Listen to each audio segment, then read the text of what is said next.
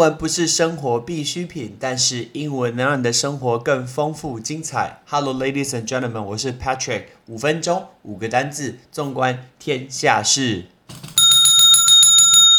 今天是情人节的活动的最后一天，不知道大家去留言了吗？明天我们就要抽出淘宝屋的一个餐券。如果还不知道活动的人，夸张了，你到现在还不知道？赶快去 Patrick 的那个粉丝专业，就是 Facebook 的置顶文章，有一个陶板屋的牛排的照片，赶快分享你最喜欢的甜点，还有 tag 三位朋友。最后一次机会就是今天的倒数了，今天是最后一天，明天我们就会抽出到底谁是幸运儿，可以找你的好朋友或者你的男朋友、女朋友，甚至是你的家人，两个人一起去吃陶板屋呢？记得赶快去留言哦。我们今天要跟大家讲的东西，跟开头的音乐非常非常相关。大家开头会想到什么东西？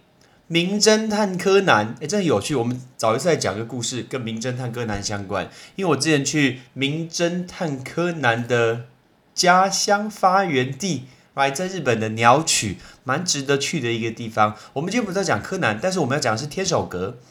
嗯，因为日本离台湾很近，所以大家去的时候很方便嘛。我看很多人常常去日本，但是呢，去的目标角度其实都不一样，想看东西都不一样。有一些人会对日本的历史非常非常有兴趣，比如说我们讲到德川家康，我们讲到丰臣秀吉，大家就想要幕府将军。那个幕府幕府将军叫做 shogun，shogun，shogun，s h o g u n，shogun 就是幕府的意思。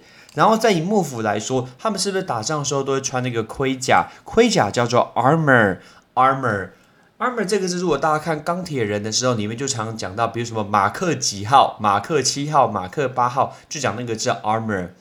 但日本的九大名城之一啊，在爱媛县的大洲城，然后它是日本重要的一些文化的财产。那它原本就有一个木造结构的天守阁，其实我们说我们翻成天守阁，天守阁，它其实用英文里面就是用 castle，就是城堡这个字叫 castle，castle，那个 t 不要念，所以念 castle 就是一个城堡。那现在开放游客可以入住，所以呢，如果你今天是游客，你可以化身城主。然后在城堡里面享用晚餐，你睡觉的时候旁边可能会有盔甲。其实我记得有一集《名侦探柯南》就是什么那个黑衣人，不是黑衣人，整个全身都是黑色，里面的凶手就穿着盔甲杀人，很可怕。睡觉的时候旁边有那个盔甲。然后，但你但住这个晚上，你相信这整个城都是你的城主，一定很贵，对不对？我有过去查过，他一个晚上要价大概一百万日元。哎，什么一百万日元呐？算一下台币好不好？二十八万。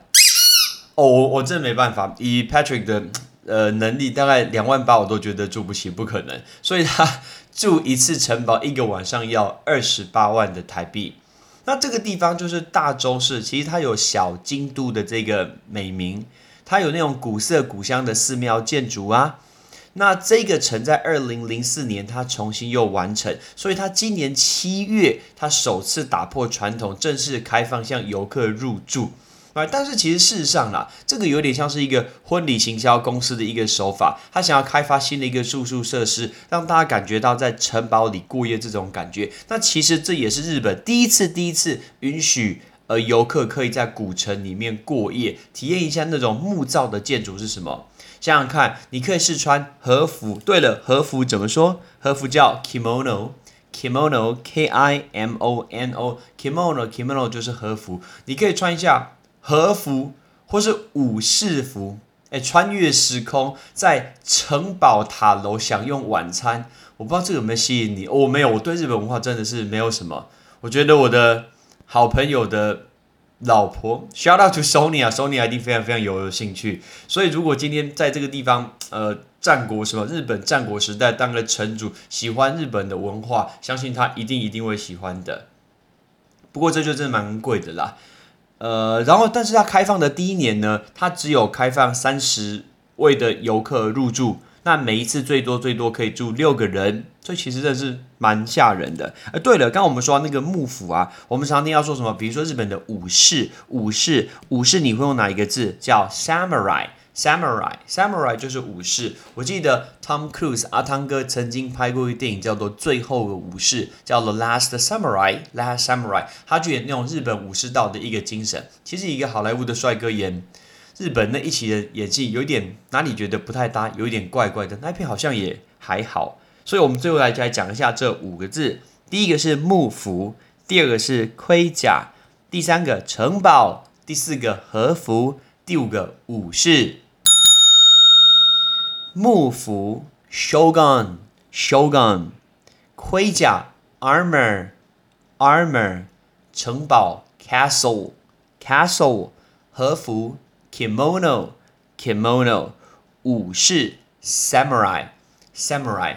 每一个人对住宿的定义其实都不太一样，而且每一个人会愿意花的钱，还有呃。他重视的点不一样，但我相信很多人会重视它的清洁啊，它的价格啊。但有一些人只觉得它可以只要有一晚可以睡觉就好。但我不是，我觉得我是一个不安全感非常非常高的人。所以如果今天外面我听得到人家走来走去，隔音很差，大概整晚都不用睡觉，或者是觉得随时有人会进来，附近周遭环境很差，所以我没有办法住青年旅馆，因为我实在不知道。